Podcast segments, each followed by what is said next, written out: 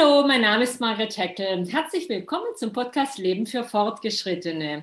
Wir haben heute Nathalie Kirchietti zu Gast. Sie ist Geschäftsführerin der gemeinnützigen Initiative Radeln ohne Alter.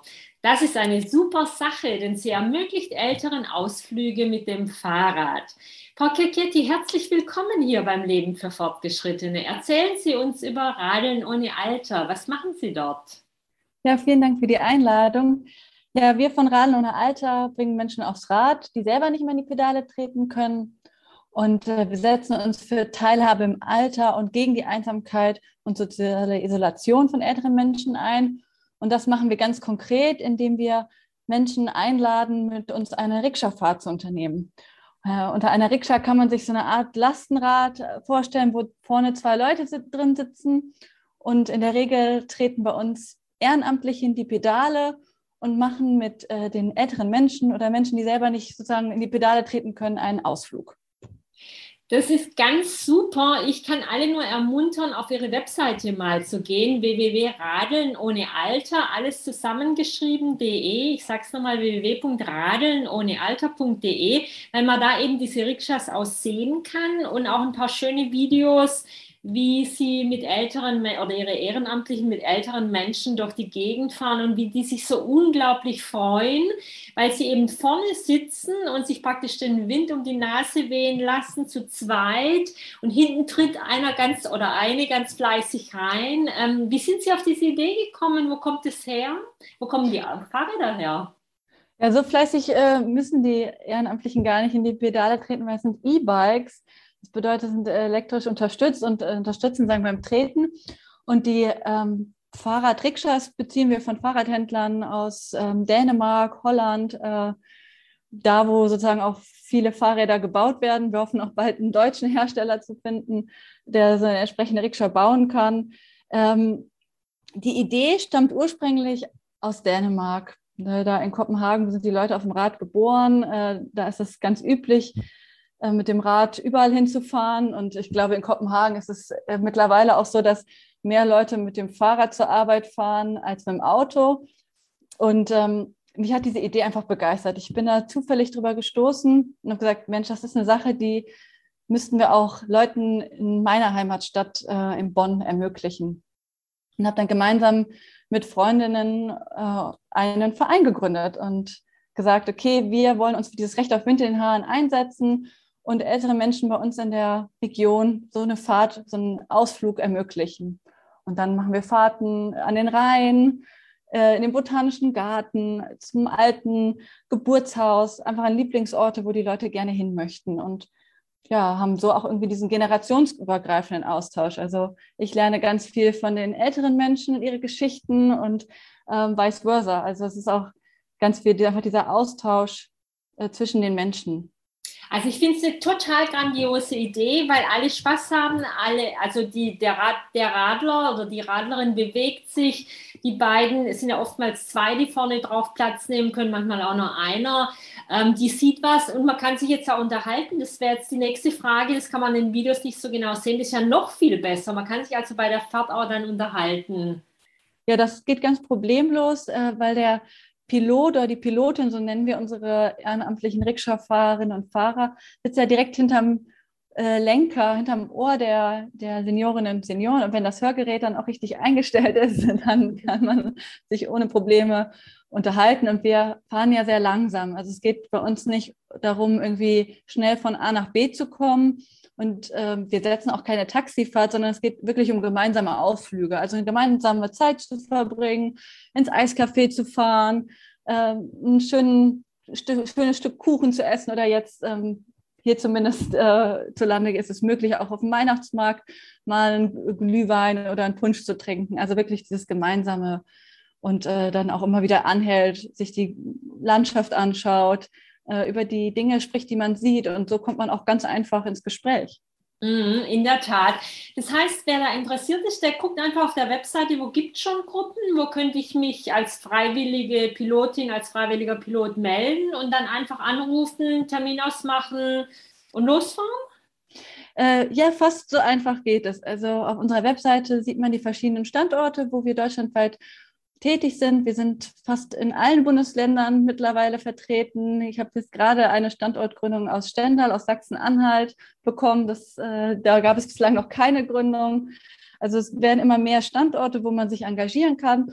Und äh, bevor man in die Pedale treten kann, muss man noch eine Schulung durchmachen. Also es ist wichtig, dass man sicher im Umgang mit der Rikscha ist. Es ist leider nicht so wie das normale Fahrradfahren. Man muss es erstmal lernen. Es ist sehr ungewohnt, so ein dreirädiges Rad zu fahren ähm, und dass man auch einfach diese Verantwortung hat für die Passagiere.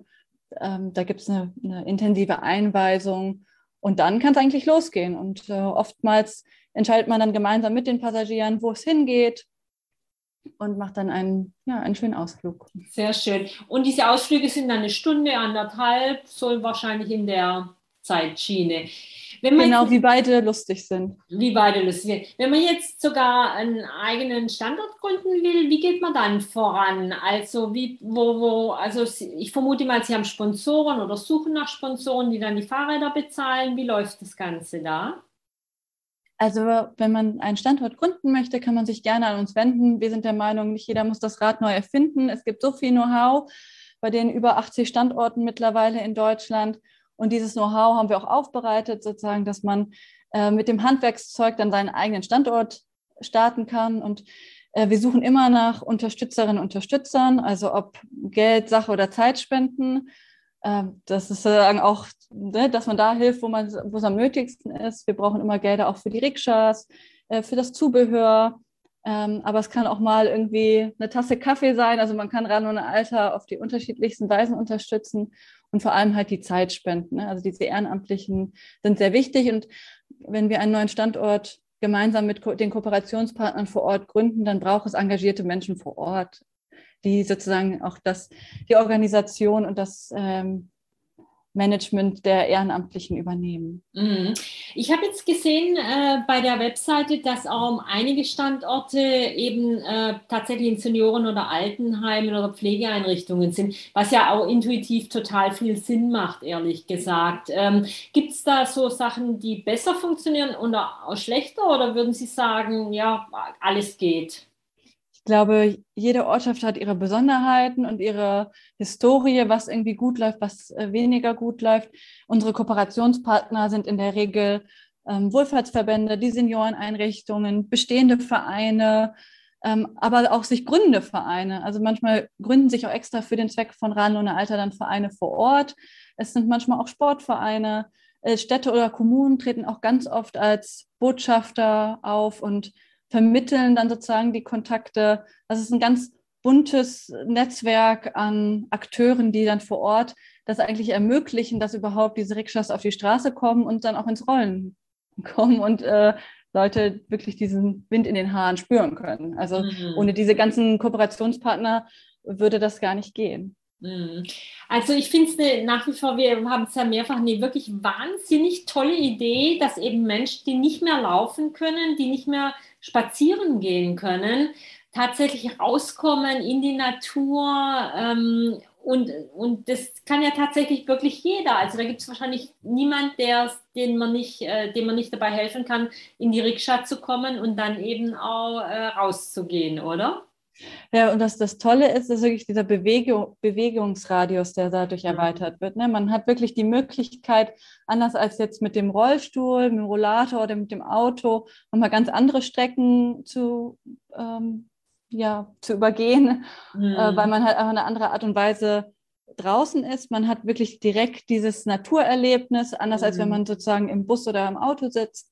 Und das macht das, glaube ich, irgendwie besonders schön. Und man kommt einfach auch so einfach und simpel mit den Nachbarinnen und Nachbarn, den Leuten aus dem Ort ähm, in, in Kontakt, ins Gespräch. Und das ist doch das, was eigentlich irgendwie gerade in diesen, diesen Zeiten irgendwie wichtig ist, einfach dieses, dieses Gespräch ähm, mit anderen Menschen. Und ähm, ich glaube, gerade diese, diese Mobilitätsmöglichkeit, diese Teilhabe, die durch Ran und Alter möglich wird, das macht das irgendwie so besonders. Und ich meine, ohne die ganzen Ehrenamtlichen und auch Hauptamtlichen, die das unterstützen, ähm, wird das alles nicht funktionieren. Also ich bin immer so froh, dass es so viele Menschen gibt, die das sozusagen unterstützen und ja, möglich machen.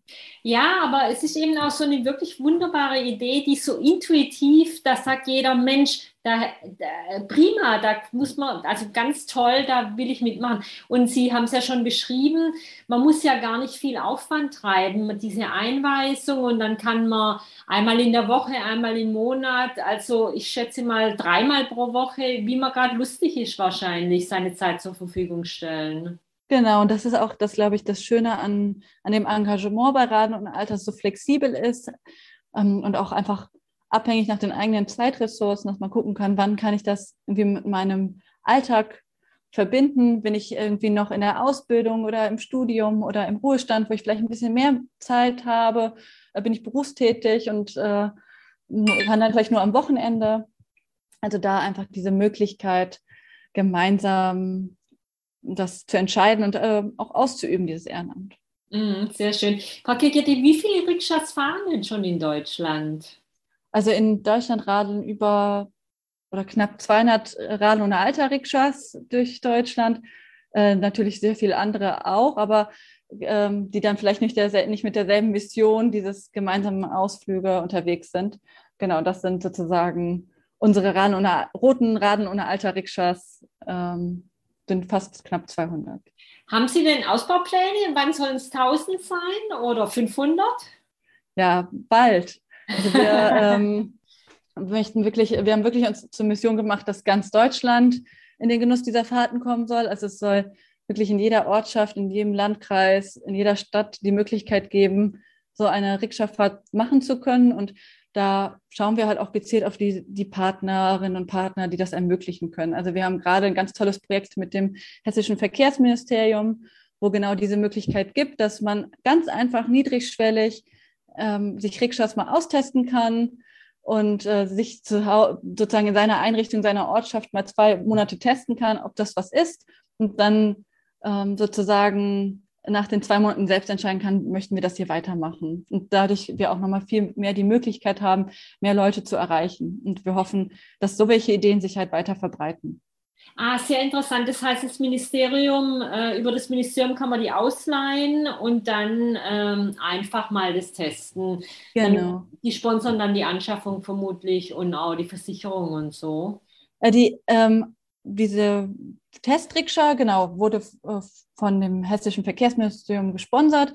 Ähm, was natürlich danach passiert, müssen dann die Einrichtungen und Ortschaften selber gucken und mhm. fundraisen. Aber ich glaube, diese Hürde zu sagen, wir schaffen das an, ist äh, recht hoch. So eine Rikscha liegt äh, bei 7.000 bis 10.000 Euro. Das ist schon eine ganz schöne Summe.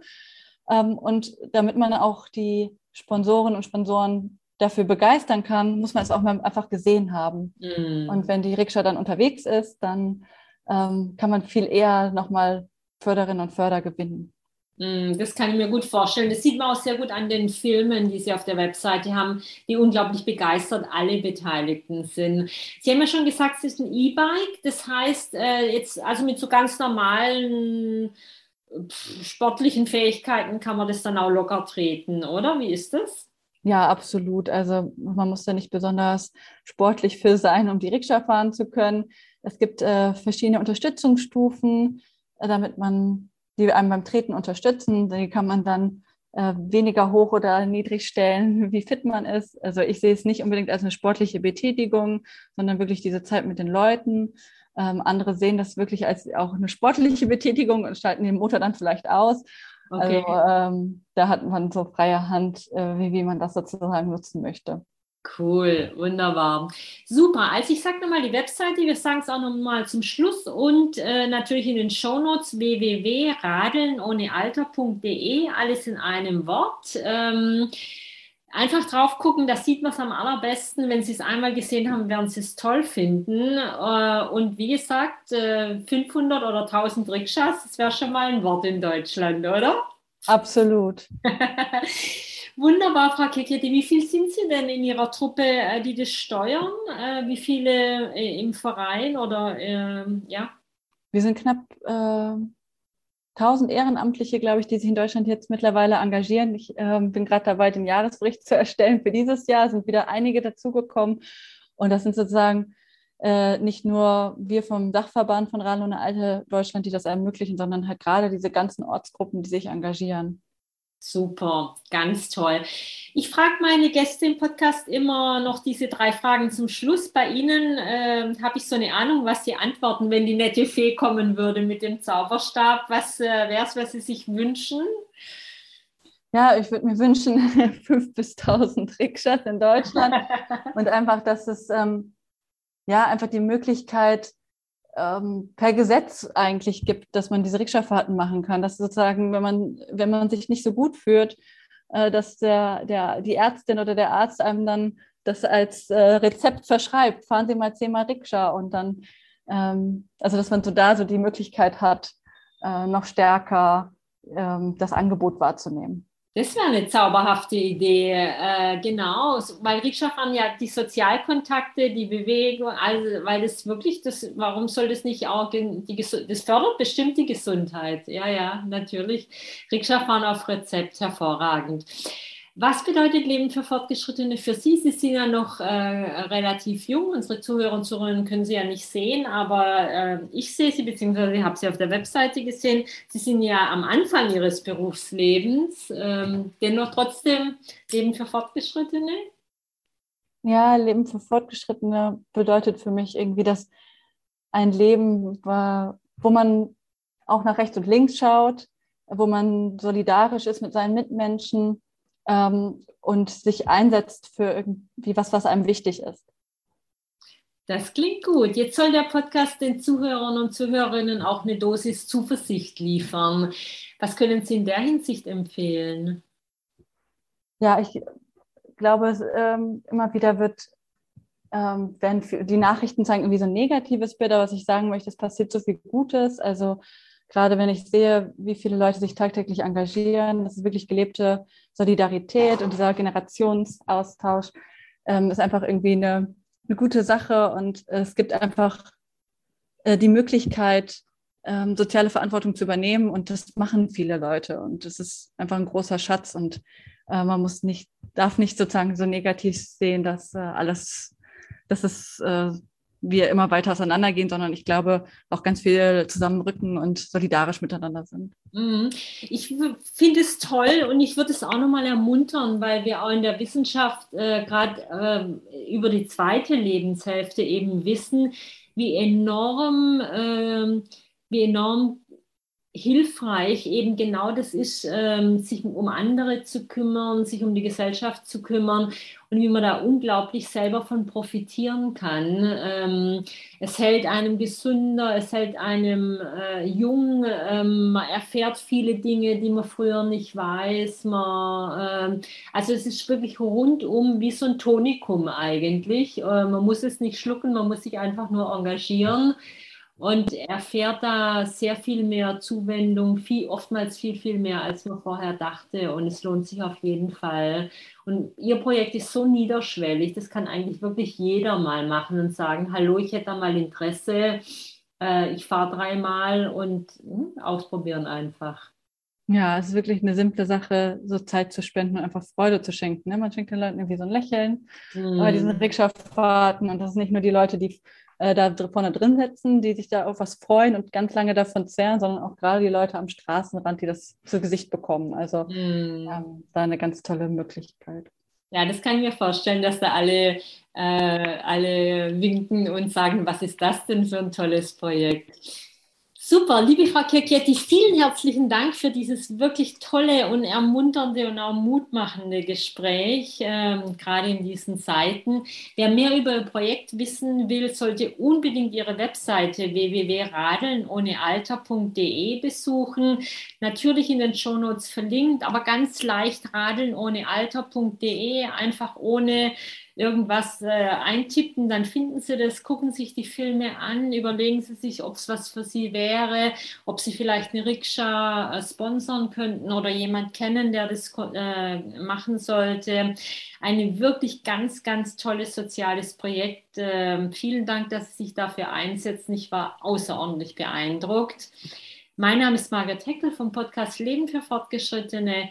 Ich hoffe, er hat Ihnen gefallen. Hören Sie mal wieder rein, aber vor allem gehen Sie auf diese Webseite radelnohnealter.de und gucken Sie da mal, ob das nicht was für Sie wäre.